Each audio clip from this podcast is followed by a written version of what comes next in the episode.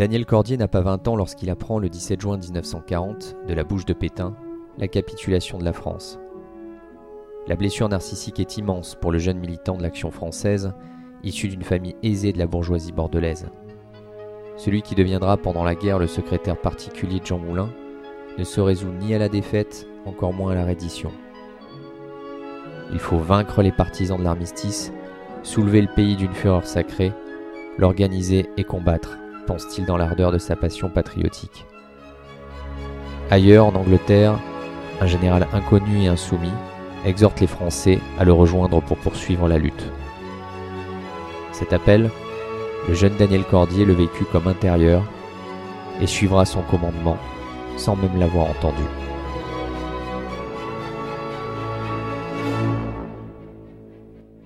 Quel serait le destin d'une France qui se serait soumise à l'ennemi?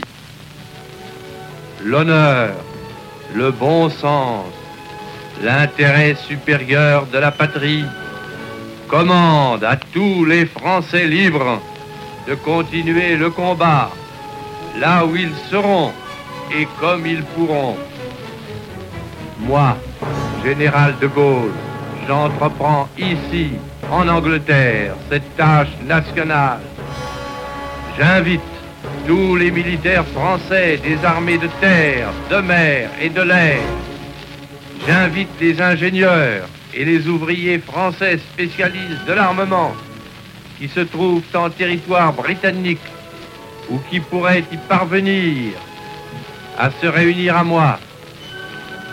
J'invite les chefs, les soldats les marins, les aviateurs des forces françaises de terre, de mer, de l'air, où qu'ils se trouvent actuellement, à se mettre en rapport avec moi. Il y a un engagement, c'est de quitter la France pour continuer la, la guerre. Quand nous sommes rentrés chez nous parce que on a appris que Pétain allait parler à midi et demi aux Français le lundi. Nous nous sommes précipités avec mon beau-père, on était dans son usine, on est rentré en voiture à 3 km de là, et on a mis tout de suite la radio, c'était le poste de Toulouse, et Pétain a parlé très peu de temps, et il a dit... Euh, Français, à l'appel de Monsieur le Président de la République, j'assume à partir d'aujourd'hui la direction du gouvernement de la France. Sûr de l'affection de notre admirable armée qui lutte avec un héroïsme digne de ses longues traditions militaires contre un ennemi supérieur en nombre et en armes. Sûr que par sa magnifique résistance, elle a rempli nos devoirs vis-à-vis -vis de nos alliés. Sûr de l'appui des anciens combattants que j'ai eu la fierté de commander sûr de la confiance du peuple tout entier, je fais à la France le don de ma personne pour atténuer son malheur. En ces heures douloureuses, je pense aux malheureux réfugiés qui, dans un dénuement extrême, sillonnent nos routes. Je leur exprime ma compassion et ma sollicitude. C'est le cœur serré que je vous dis aujourd'hui qu'il faut cesser le combat. Je me suis adressé cette nuit à l'adversaire pour lui demander s'il est prêt à rechercher avec moi, entre soldats, après la lutte et dans l'honneur, les moyens de mettre un terme aux hostilités. Que tous les Français se groupent autour du gouvernement que je préside pendant ces heures, pendant ces dures épreuves, et fassent taire leur angoisse pour n'obéir qu'à leur foi dans le destin de la patrie. Et je me souviens comme si c'était présent il y a quelques instants. Ma main s'est effondrée dans les mains avec mon beau-père. Nous étions tous les trois debout devant notre poste radio. Et moi, je suis monté dans ma chambre, qui était au premier étage, et je me suis jeté sur mon lit dans ma chambre d'enfant. J'avais un, un, grand lit. Et j'ai pleuré. J'ai pleuré affreux. Et puis, tout d'un coup, je me suis dit, non, c'est pas possible, je veux me battre. Et alors je suis descendu très rapidement. J'avais une moto parce que nous habitions donc à, à 25 km de, de Pau, dans, la, dans un petit village de la montagne. Et je suis allé à Pau parce que je pensais avoir, euh, c'était Action française à ce moment-là, et nous avions les journaux que, que l'on euh, vendait dans, l'après-midi. Mais tous mes camarades étaient au collège encore, et quand je suis arrivé, il devait être euh, euh, 4 heures moins le quart ou quelque chose comme ça, il n'y avait personne. Voilà. Alors, j'ai entendu qu'ils arrivent et, on, a essayé de comprendre ce qu'il fallait faire, etc., etc.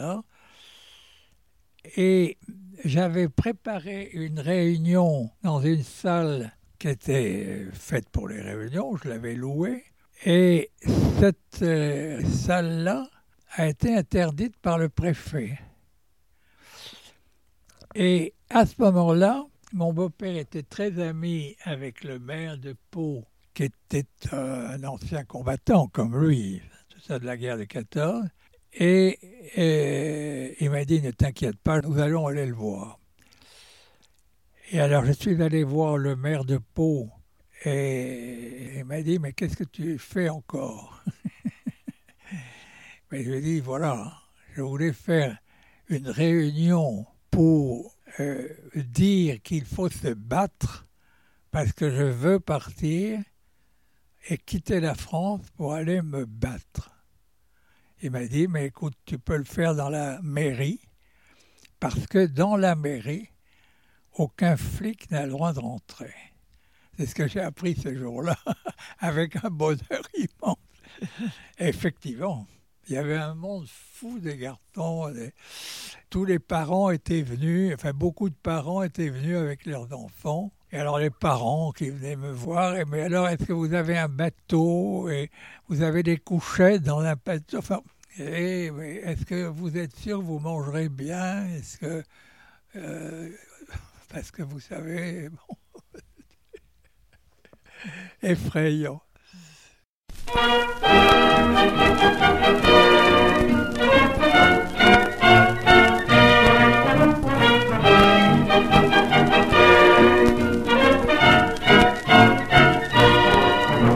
Parlons avec courage, nés sur le sol pour rassembler nos rois. Nous recevons en héritage le champ moins riche et moins grand qu'autrefois.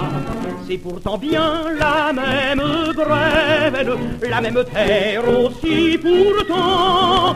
Dis donc à piller le domaine, il faut savoir, il est grand temps. C'est au son de la Royale, l'hymne de l'action française, que Daniel Cordier s'engage très jeune et défile au sein du mouvement d'extrême droite. Fondé à la fin du XIXe siècle sur les braises de l'affaire Dreyfus, l'action française souhaite renouveler l'idéologie nationaliste et rompre avec l'anarchie démocratique qui avait mis la France à genoux. L'antiparlementarisme et l'antisémitisme sont les principes fondateurs de ce mouvement qui vise le retour de la monarchie, seule garante du salut public, de l'ordre naturel et de l'honneur de la France éternelle. Admirant son beau-père Charles Cordier, invalide de la Grande Guerre, maurassien convaincu et fervent antisémite, le jeune Daniel reçoit une éducation empreinte par cette haine de la République. En 1936, il crée à Bordeaux le cercle Charles Maurras, fondateur de la revue de l'Action française. Les ouvrages de l'idéologue partisan de ce qu'il nomme le nationalisme intégral deviennent ses livres de chevet. Dictateur et roi de 1899, si le coup de force est possible de 1910 ou encore Mes idées politiques de 1937 qu'il se fera même dédicacer par Charles Maurras en personne. Des textes que son beau-père Charles Cordier lui fit découvrir avec enthousiasme. C'est par lui que, vous savez, quand je suis devenu Action française, je devais avoir euh, 15 ans. Parce que j'ai demandé tout de suite des autorisations pour vendre l'action française dans les rues, parce qu'il fallait un, certificat. Et j'ai eu l'autorisation et je vendais. Alors, mais c'était tous les soirs après 5 heures, parce que nous étions tous en classe. Et alors, à Bordeaux, Maurras est venu et je me suis fait dédicacer le livre, ça vous prouve la passion. et quand j'ai quitté la France, je suis parti avec deux bouquins, celui-là et le journal de Gide, que j'ai toujours là. Je reviens de loin, parce que quand même, dans toute ma jeunesse, J'étais Action française, je vendais l'Action française, je criais Vive le roi, etc., etc. Mais ça ne s'est pas arrêté du jour au lendemain, simplement parce que je suis parti. Je suis resté encore assez longtemps, etc., etc.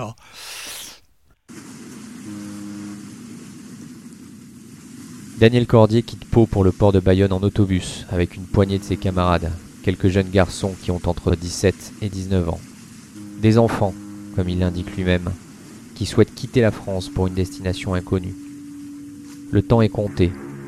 Les Allemands sont attendus le soir même.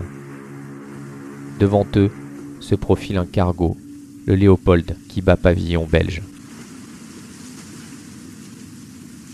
Et quand nous sommes allés pour chercher un bateau à Bayonne, nous avons trouvé finalement un bateau belge qui apportait du maïs d'Amérique du Sud à, la Belgique, à Bruxelles. Et alors le bateau est allé en Belgique, après en France, et alors partout où il s'était présenté, on lui disait mais vous ne pouvez pas rester, les Allemands arrivent. Et il avait changé de port sur la France et tout ça, peut-être trois ou quatre fois. Et il était arrivé à Bayonne. Et là, le, chef du port de Bayonne lui a dit attention, parce que ce soir, les Allemands arrivent à Bayonne. Voilà. Et alors, ben, on est monté sur ce bateau. Et mon beau-père est monté, il a négocié avec euh, le capitaine et on pouvait dormir sur le maïs à condition d'avoir acheté de la nourriture et mon beau-père avait payé 5000 francs pour tout le monde, pour les, les 17 garçons que nous étions. Après deux jours, nous étions au milieu de l'océan. Et on se demandait chose parce qu'on devait mettre une journée et demie pour arriver à Londres, de Bayonne.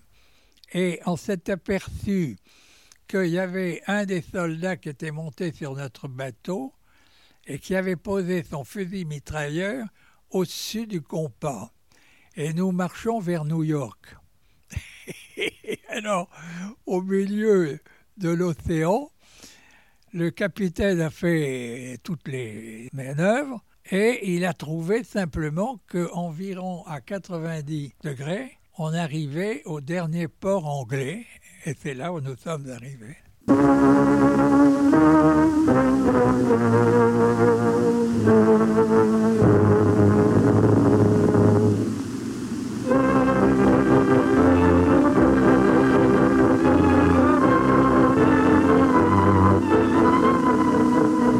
la Manche, d'une largeur égale à celle du Saint-Laurent ou du Mississippi.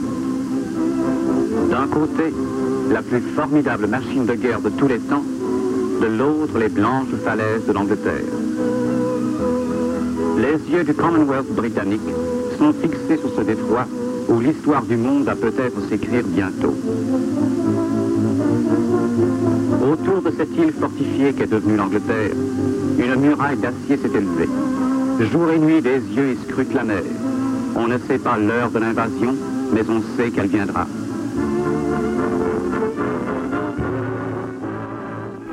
Y a quand même quelque chose qui, était frappant. C'est qu'en Angleterre, il n'y avait personne. Il y avait un général, à titre temporaire, qui est d'ailleurs venu nous voir au début.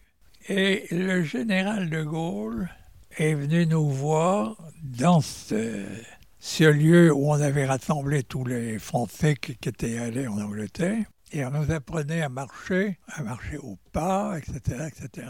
Et je me souviens, on nous avait dit que le général de Gaulle viendrait nous voir à 9 h du matin. On nous avait préparé, on nous avait mis en carré, et on avait mis ceux qui avaient une cravate ou qui n'étaient pas trop mal habillés devant. une cravate, et on m'avait mis devant. Et alors, le hasard a fait que j'étais dans une section qui était exactement en face de la porte euh, piétonne dans laquelle rentrait le général de Gaulle. Et j'étais en face, et il était au garde à et tout ça. Et je me souviens, le général de Gaulle, il s'est baissé pour rentrer avec son képi sur la tête. Et quand il est rentré, quand il a franchi cette porte, il s'est redressé et il était immense. Et je me souviendrai toujours, il était immense. Il était en leggings avec euh, des chaussures de combat et des choses comme ça. Et il avançait. Il y avait un officier d'ordonnance qui était avec lui, qui était derrière. Il a marché devant nous. Nous étions un bataillon, nous étions environ peut-être 300, 250, 300. On était au garde à vous. Le général, avec une voix étrange, nous a dit Je ne vous féliciterai pas d'être venu. Vous n'avez fait que votre devoir. Ah, j'ai rien dit, Et puis il a continué, il y avait deux ou trois choses. Nous nous battrons pendant très longtemps, vous mettrez partout, jusqu'au moment où la victoire nous ramènera en France, etc. Qu'est-ce que vous voulez que pense un garçon qui a, euh, je ne sais plus combien j'avais, j'avais 18 ans, enfin, chose comme ça. Et tous les garçons qui étaient là. Non, non, parce que nous étions tous des collégiens et des choses comme ça.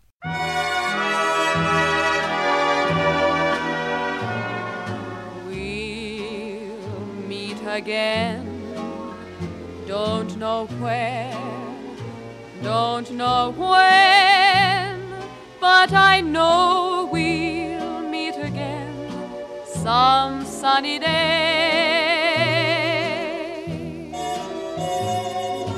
Keep smiling through, just like you always do, till the blue skies drive the dark clouds far away. So, will you please say hello? Folks that I know, tell them I won't be long. They'll be happy to know that as you saw me go, I was singing this song. We'll meet again, don't know where, don't know where but I know we'll meet again some sunny day.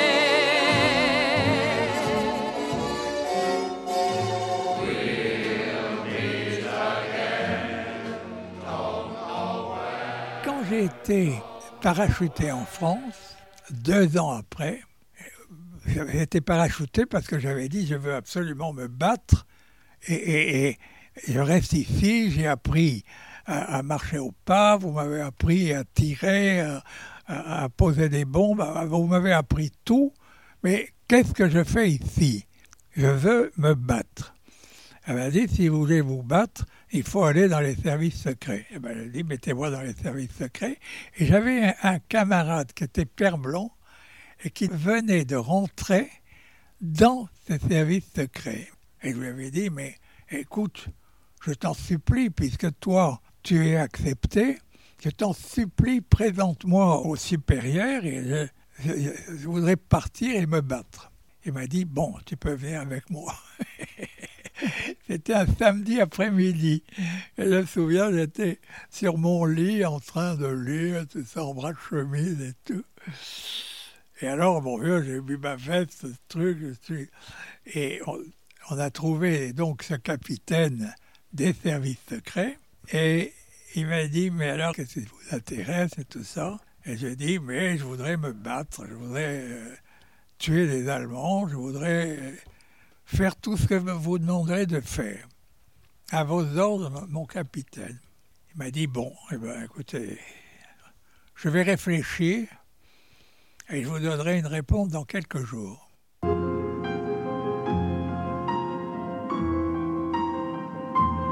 Daniel Cordier est alors appelé à Londres, au siège du BCRA, le Bureau central des renseignements et d'action. C'est le sésame tant attendu qui lui permettra de partir enfin en mission. Il y rencontre le chef des services de renseignement de la France libre, André de Vavrin, dit Passy. Le colonel Passy, au regard d'un bleu métallique et au physique d'acteur, pourrait être un vrai personnage de cinéma. Il jouera d'ailleurs son propre rôle en 1969 dans le film de Melville, L'armée des ombres. Pas vous envoyer toutes les armes que vous me demandez. Car comme vous le savez, les Anglais n'ont qu'une confiance modérée dans l'efficacité de la résistance française. Ils veulent garder tous les avions disponibles pour aller bombarder l'Allemagne. Mais je vais renforcer vos transmissions. Et pour ça, je vais vous envoyer un certain nombre d'opérateurs de radio qui sont disponibles. Et je vais renforcer aussi vos agents pour améliorer les terrains d'atterrissage dont nous avons besoin avec les Lysander. Alors, on m'a fait monter au troisième étage. J'étais en uniforme et tout. On fait attendre quelques minutes. Et je traverse un, bureau. Et, dans un tout petit bureau, enfin, il y avait son fauteuil touchait le mur derrière. Et puis j'avais, j'étais en face de lui sur une chaise qui touchait pratiquement la fenêtre, parce que la fenêtre était derrière moi. Et vu que c'était un colonel, et alors, euh, il m'a dit des horreurs. Il m'a dit, euh, je voulais que vous sachiez que de toutes les manières, vous serez arrêté et que peut-être vous serez fusillé. oui, intérieurement, je me disais, il est très gentil, mais enfin, je ne vais pas en France pour ça. Qu'est-ce qu'il faut faire? Et alors, bon, il m'a expliqué et tout ça. Et au bout d'une demi-heure, trois quarts d'heure, il s'est levé, il m'a reconduit à l'entrée et il m'a dit euh, Je vous écrirai. Une fois que j'ai été accepté par le, le BCRA, on m'a envoyé pour apprendre la radio, pour poser des bombes, faire sauter euh, toute la France, etc., etc., pendant euh, presque un an, pas, six mois, sept mois. Ah oui, mais ça, c'était très, très dur. C'était très actif parce que c'était en vrai. Et on marchait une partie de la nuit pour arriver à poser nos bombes sous un pont, etc., etc. Enfin, c'était, c'était très, très solide. C'était anglais, vous savez, c'était...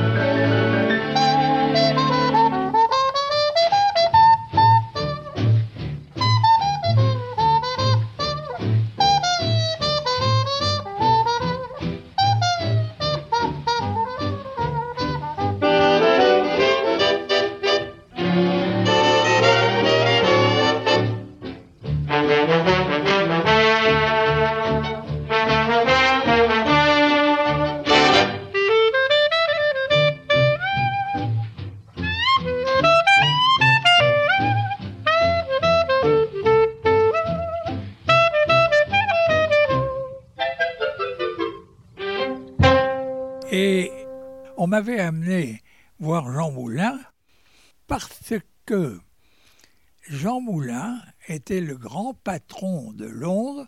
Il s'appelait Rex. C'était le seul nom qu'il possédait pour nous. Rex.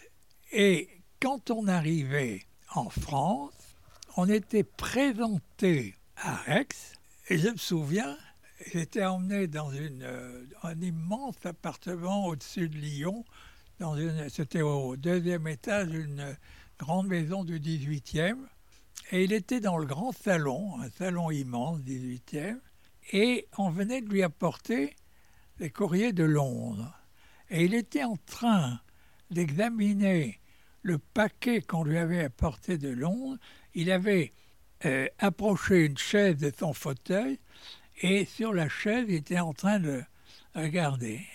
Et quand je suis rentré dans la pièce, il a tourné son visage et il s'est levé et il est venu vers moi en souriant. J'étais très inquiet parce que je me disais, mais est-ce que je me mets au garde à vous ou est-ce que... est-ce que c'était un militaire ou est-ce que c'était un civil? Voilà quelle était ma préoccupation. Et lui est arrivé là, euh, c'est-à-dire que j'étais le radio, je travaillais avec Bidot. Et donc tout était pour lui. Et simplement Jean Moulin, j'étais venu me présenter à lui, pas sous mon nom, personne ne disait son vrai nom, parce que si Bidot lui disait, mais le type, il ne sait pas travailler, il travaille très mal, tout ça, euh, Moulin avait le droit de nous expédier à Londres. C'est pour ça qu'on venait le voir le premier jour. Mais il ne savait rien de notre passé, de notre nom, de rien, rien, rien, rien. Et nous ne savions pas du tout qui c'était. Entrez. Bonjour. Bib W est avec moi. Ah. Bonjour. Bonjour. Vous avez fait bon voyage? Oui, merci. Le capitaine Bienvenu m'a demandé de vous la remettre en main propre. Merci. Vous êtes libre à dîner ce soir? Oui. Rejoignez-moi à 7 heures au Garé. C'est un restaurant près de l'Opéra. Mais Moulin m'a dit, euh, c'était curieux. Il, était très aimable, très gentil. Et il m'a dit, est-ce que vous êtes libre à dîner? Je dis, j'étais effrayé, je dis. J'ai déjeuné avec le patron. On a dîné ensemble. Et alors, il, a commencé à me poser des questions. Il me dit, mais pourquoi êtes-vous à Lyon? Alors, je lui ai expliqué pourquoi j'étais à Lyon, pourquoi je ne m'étais pas acheté, pourquoi je, m'étais engagé dans la France libre, etc., etc. Et alors, ça a duré euh, le dîner. Il m'a dit, vers, euh, je crois, 11 heures du soir, vous revenez demain matin à 7 heures, je vous garde comme secrétaire. Bonsoir. Et il m'a demandé euh, de choisir, enfin, de trouver une, chambre, etc., etc. J'ai trouvé assez facilement, enfin, Mais enfin, c'était difficile, hein, parce qu'il y avait beaucoup, beaucoup, beaucoup de monde à, Lyon. Mon premier rendez-vous avec lui était à à 7 heures du matin, chez lui. Parmi les choses que j'avais à faire, il fallait que je code tous les télégrammes que je recevais ou que j'envoyais.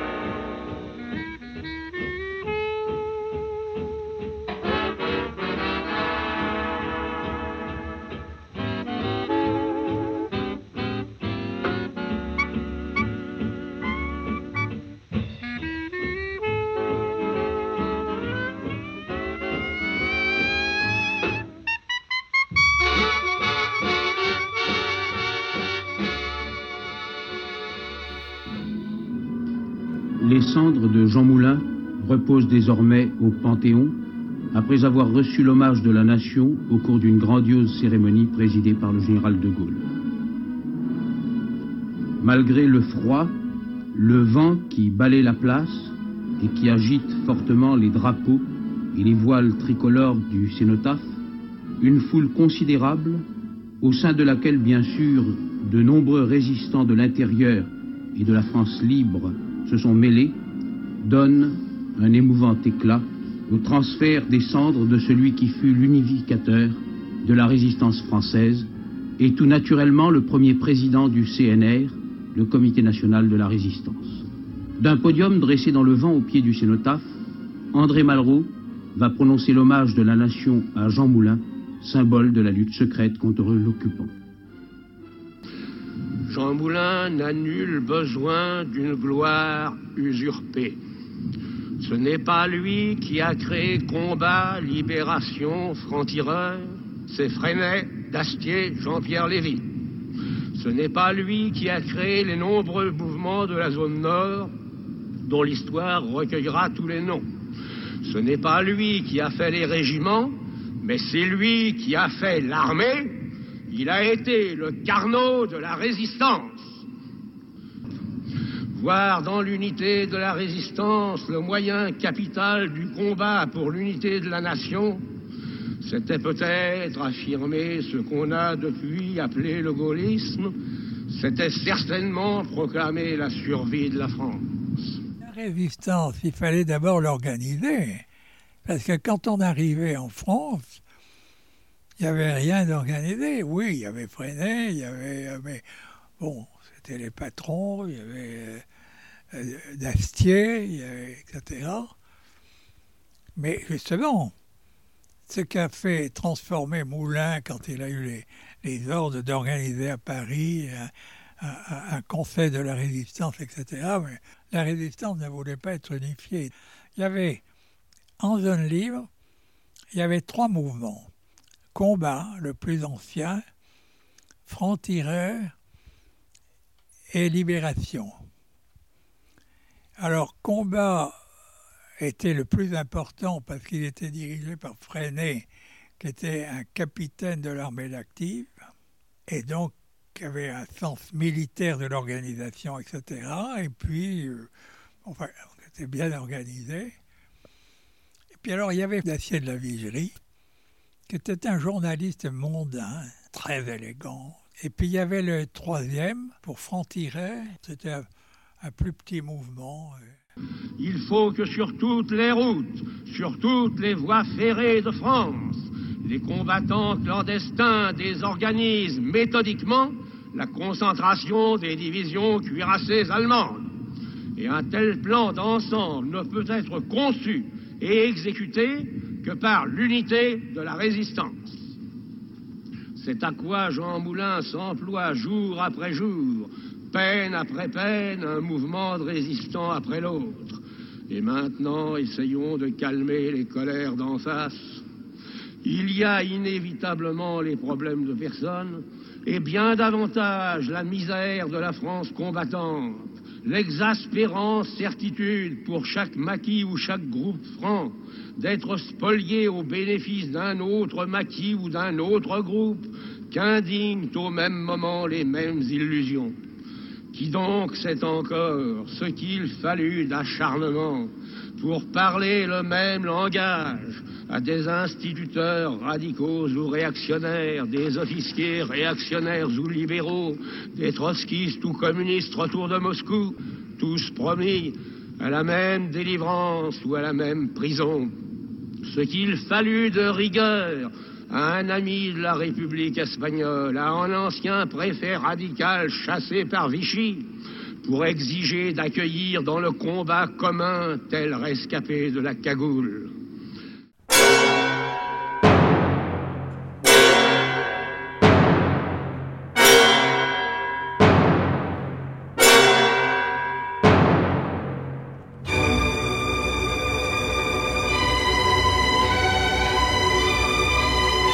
11 octobre 1977, Daniel Cordet ne sait pas que son destin est en passe de basculer. Invité sur le plateau des dossiers de l'écran pour une émission consacrée à Jean Moulin, Il fait face aux principaux chefs de la résistance, dont Henri Freinet, ancien patron du réseau Combat qui vient d'écrire un livre à charge contre Jean Moulin, l'accusant d'avoir été crypto-communiste. Le débat bascule sur la polémique qui enfle depuis la sortie de ce petit ouvrage intitulé L'énigme Jean Moulin. Daniel Cordier, abasourdi, ne supporte pas les attaques menées par Henri Freinet envers son ancien patron. Il va alors s'atteler aux grandes œuvres de sa troisième vie, celle d'historien de Jean Moulin, dont il va bâtir une biographie rigoureuse à l'épreuve des attaques et des accusations qu'on lui porte. Vous savez très bien quelle est, comment on pourrait qualifier politiquement la cordée à laquelle appartenait Pierre Cotte.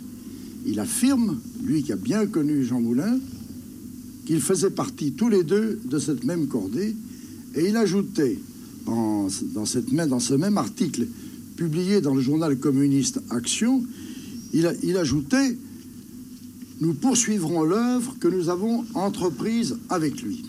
Quelle œuvre?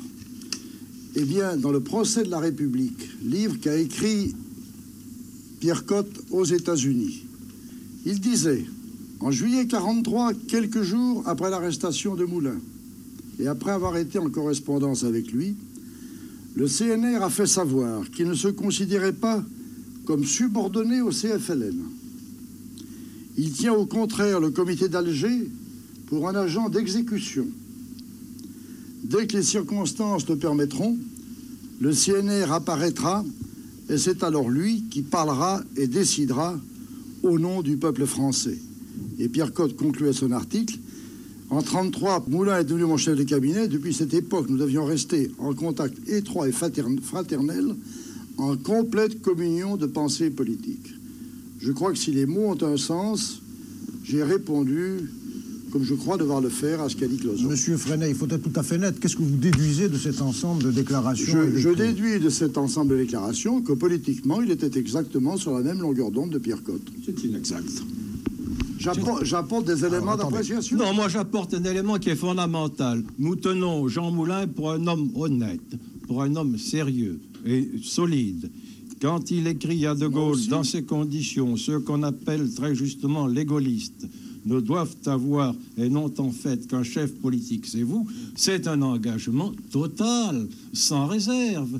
Alors maintenant, faire de Jean Moulin euh, un communiste, mais et Villon sait très bien que je ne parle pas par anticommunisme, nous avons assez travaillé ensemble dans la résistance pour évacuer ces choses-là. Et faire de Moulin encore quelque chose de beaucoup plus lointain, en faire euh, un agent, un agent du Comintern, peut-être. Alors là, nous sommes encore infiniment plus loin du gaulliste que Jean Moulin affirme être lui-même six semaines avant ça, avant d'être arrêté. Alors nous arrivons sur des problèmes profonds et parlons-en. Tout le monde en parle dans les journaux. Ayons le courage de dire là-dessus ce que nous pensons. Très bien. Alors, Monsieur Lévy, sur ce point. Euh, sur ce point, je, euh, j'interviens en disant que je regrette ce débat et que nombreux sont parmi mes amis, nos amis, parmi les propres amis de Freinet, ses camarades de combat, qui ont attiré euh, mon attention, ces adjoints immédiats, sur le fait euh, que les suppositions, les supputations qu'il y a dans le livre auquel nous faisons une publicité ici qui est déplorée par un certain nombre de nos amis, euh, ne correspondent en aucune manière à la réalité.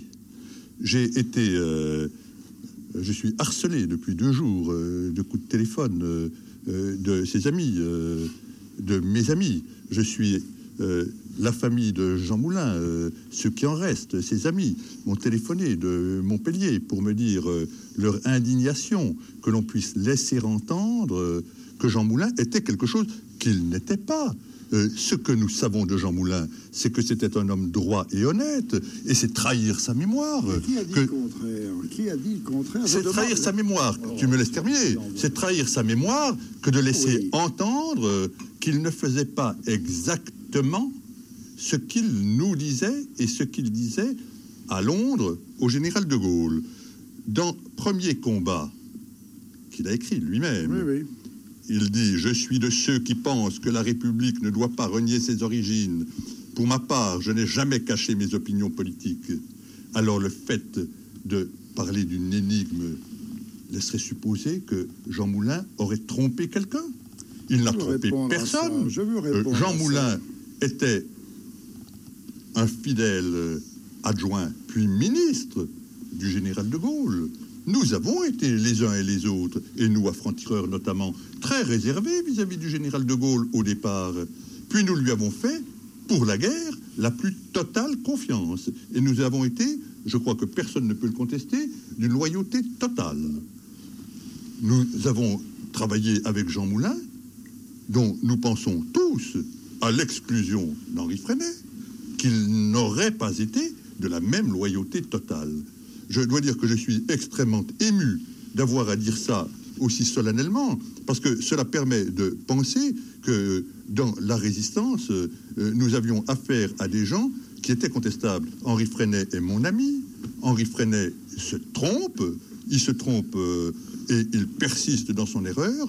Il fait une démonstration que je ne peux pas attaquer dans le détail, mais nous, pourrions reprendre euh, paragraphe par paragraphe euh, des erreurs matérielles qui sont dans son livre.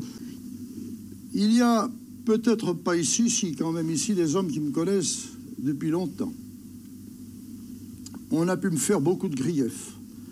On a pu me dire que j'étais un caractère incommode. On a pu dire que j'étais un homme excessif, autoritaire, tout ce qu'on voudra. Personne n'a dit que j'étais un menteur.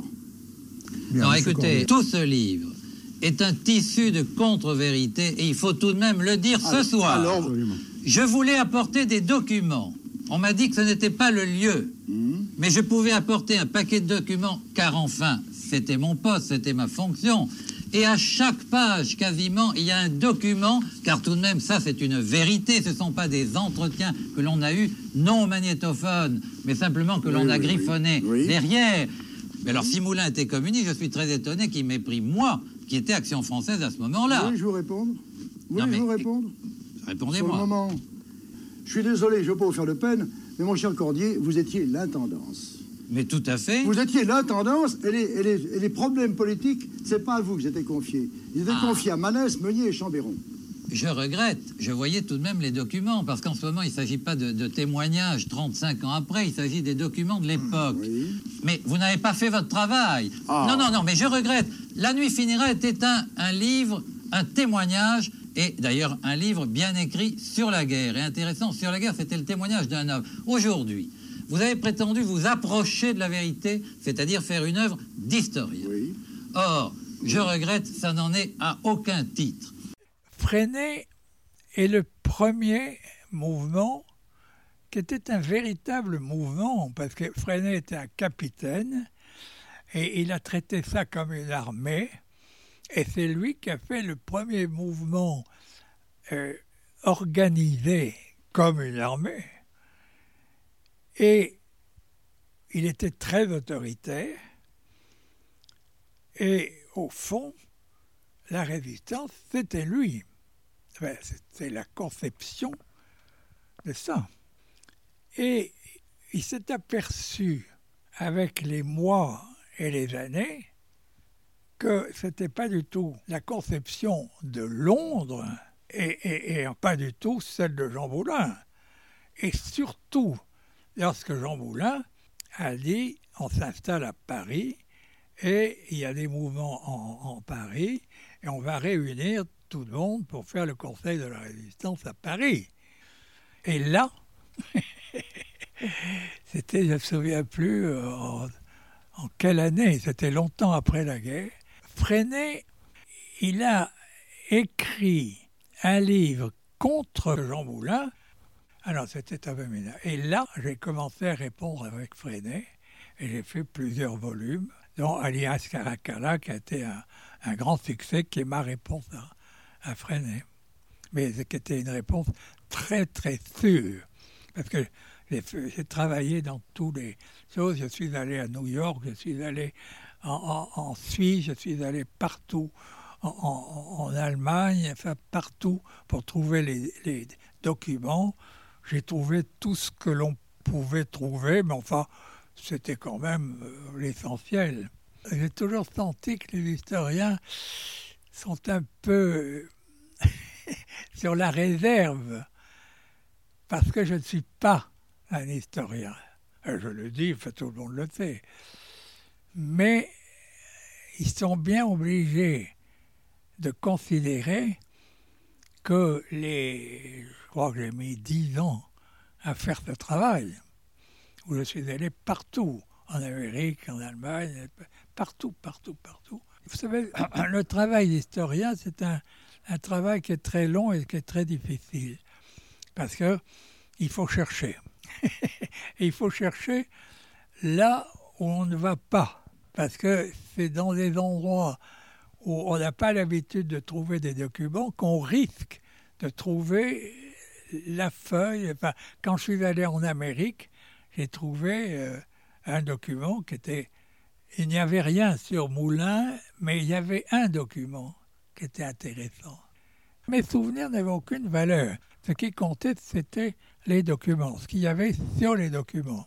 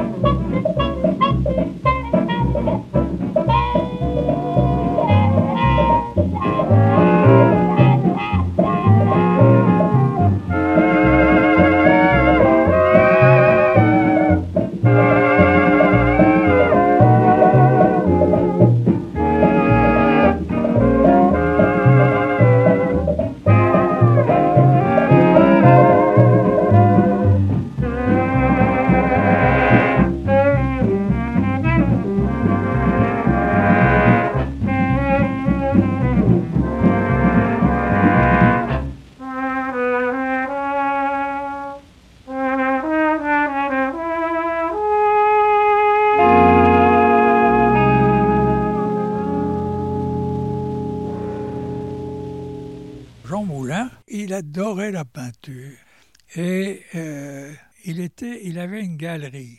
Je n'étais pas censé savoir qu'il avait une galerie de tableaux. Ce qui fait que, effectivement, quand nous nous trouvions dans un café ou dans un restaurant ou dans un lieu public où il pensait que on pouvait être entendu, instantanément, il changeait de conversation. Et il me disait, mais vous savez, Renoir, euh, Picasso, enfin, je sais pas, des gens que je ne connaissais pas, pas du tout, etc., etc. J'écoutais bouche bien entendu. Jean Moulin m'avait dit, c'est drôle, c'est la seule fois où il m'a parlé directement de la peinture. Après la guerre, je vous emmènerai au Prado pour vous montrer la peinture. Parce que j'avais dû lui dire une grosse bêtise sur quelque chose qu'il m'avait dit qui concernait la peinture. Il s'est arrêté et il m'a dit Ne vous inquiétez pas, après la guerre, je voudrais m'en aller au Prado et je vous montrerai la peinture. Donc je me suis dit Mais qu'est-ce qu'il y a au Prado? Je n'étais jamais rentré. Ma famille ne s'intéresse pas du tout à l'art, à la peinture et tout ça. On n'a jamais parlé de peinture quand j'étais enfant. Et j'y suis allé quand j'ai quitté la France.